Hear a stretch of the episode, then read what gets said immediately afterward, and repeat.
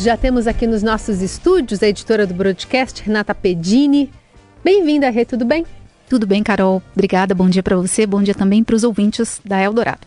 Bom, Rê, a gente está de olho nessa, não sei se dá para chamar de vitória do governo, mas uma decisão favorável da primeira sessão do Superior Tribunal de Justiça, é, que o ministro ontem, Fernando Haddad, se manifestou, informou que não será mais preciso enviar uma medida provisória sobre permitir que a União cobre tributos federais sobre incentivos fiscais via SMS concedidos pelos estados e empresas. Você vai explicar tudo para a gente o que significa isso, mas a gente vai primeiro ouvir o Haddad ou você prefere explicar? Vamos ouvir.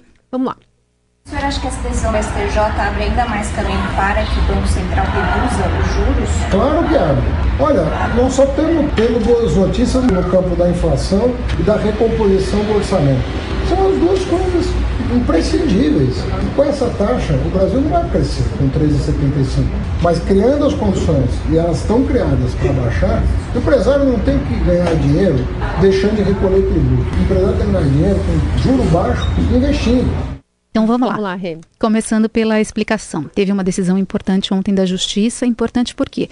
Porque para a gente ter uma economia melhor, a gente precisa organizar contas públicas e aí sim é, um, ter um ambiente melhor é, no que diz respeito a cenário fiscal, para o Banco Central poder começar a cortar os juros e aí a gente estimular um pouco mais a atividade, ter um crescimento econômico melhor. Esse é o ponto do ministro aí nessa fala, nesse comentário em relação à decisão da Justiça. O que, que foi a decisão da Justiça?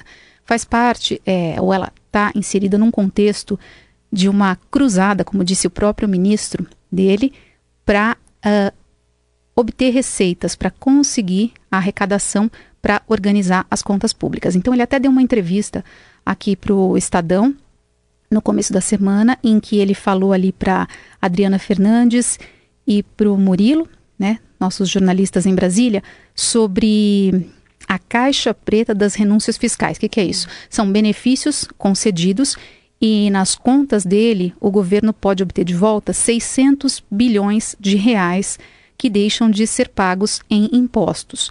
O que, que essa decisão da justiça representou ontem? Então, tem empresas que, ao pagar os seus impostos, que são o imposto de renda da pessoa jurídica e a contribuição social sobre o lucro líquido, elas retiram da base de cálculo do imposto um benefício que é dado nos estados.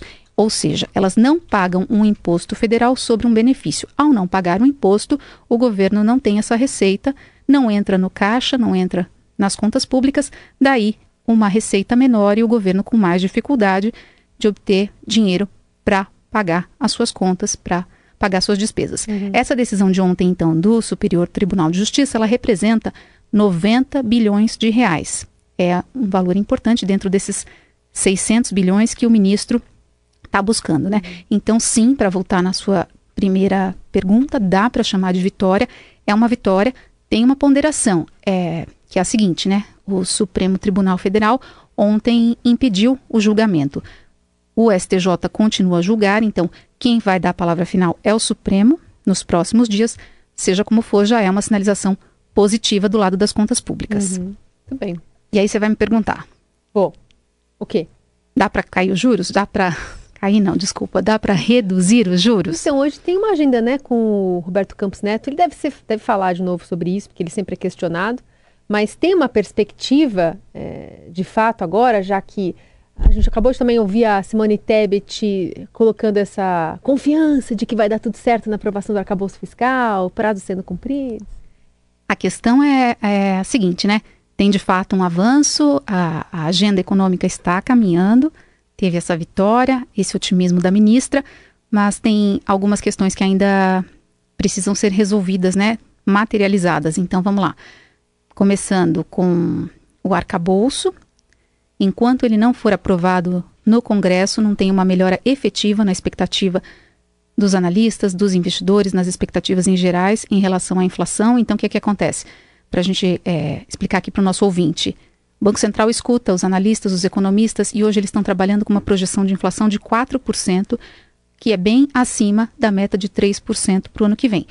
Se é, a gente sabe na economia que tem uma expectativa de inflação mais alta, o empresário que vai tomar uma decisão, ele já ajusta o preço dele, o preço que ele pratica, produzir o seu produto, levando em conta essa expectativa de inflação futura, já coloca um preço mais alto, e aí antes mesmo da inflação se concretizar, o preço da inflação ou o preço dos produtos já está subindo.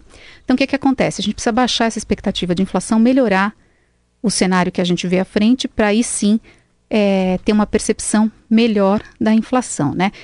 Isso é o lado da expectativa. E tem o outro lado que é a inflação passada, ou a corrente, aquilo que já foi registrado. Ontem saiu o IPCA 15, de fato mostrou uma taxa mais baixa, mas com alguns itens ainda muito pressionados, que são os serviços às famílias. Então, manicure, barbeiro, é, tem muitos serviços que ainda estão com preços elevados, daí falta um pouquinho mais de perda de força desses preços para o Banco Central começar a cortar a inflação. Tem uma agenda hoje, como você falou, Campos Neto, que é o presidente do Banco Central, ministro da Fazenda Fernando Haddad, também a ministra Tebet, vão estar no Senado para um seminário sobre juros. Então é um grande debate.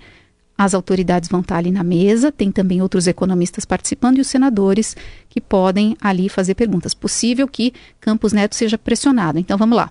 Ontem saiu o IPCA, um índice cheio em desaceleração. Tudo bem, tem uma ponderação aí de que serviços continuam pressionados, mas a inflação está desacelerando. O arcabouço foi enviado ao Congresso, é um avanço, tem mais essa decisão do STJ, que é uma vitória com mais receita. E aí, Campos Neto? Dá para cortar ou não dá para cortar? Uhum. Talvez ele não dê uma sinalização muito clara, porque essa semana começa o período de silêncio do Copom. Então, uh, sempre uma semana antes da decisão, o Banco Central já não se manifesta mais, não dá nenhuma pista. Vale a última mensagem que ele deu na terça-feira, quando teve na Comissão de Assuntos Econômicos do Senado. Então, de novo, que não tem uma relação mecânica entre arcabouço e queda de juros, daí a expectativa do mercado é de manutenção da Selic na quarta-feira que vem, com a possibilidade de um corte no segundo semestre. Muito bem, recado dado, a gente fica de olho nessas agendas lá em Brasília. Essa a Renata Pedini às quintas-feiras aqui conosco. Obrigada, Rê. Obrigada, até mais.